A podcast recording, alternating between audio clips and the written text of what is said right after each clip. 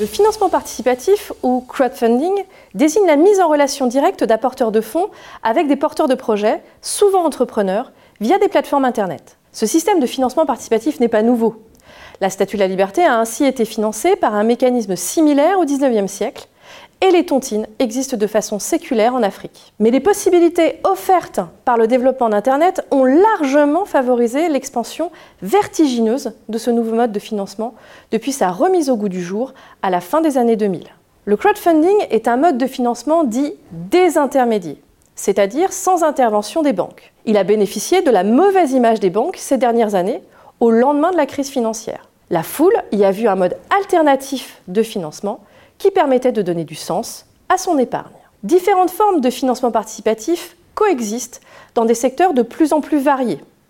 Transition énergétique, start-up, immobilier. Premièrement, le don qui renvoie à la classique charité qui n'attend rien en retour. Deuxièmement, la récompense, généralement sous la forme d'une contrepartie d'un des produits de l'entreprise financée.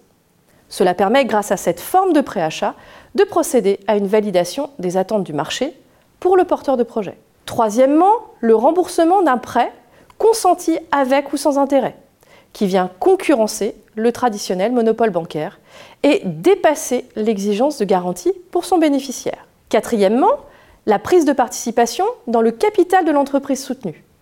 Elle permet de devenir actionnaire, soit directement de l'entreprise financée, soit d'une holding dont un représentant participera au comité stratégique de l'entreprise financée et d'espérer des dividendes ou une sortie positive. Les deux dernières formes viennent particulièrement concurrencer les acteurs bancaires traditionnels et elles constituent donc un véritable risque pour l'internaute de ne pas retrouver l'argent qu'il a prêté ou investi dans la plateforme. C'est pour cette raison qu'un encadrement différencié de ces pratiques a été mis en place en France et en Europe.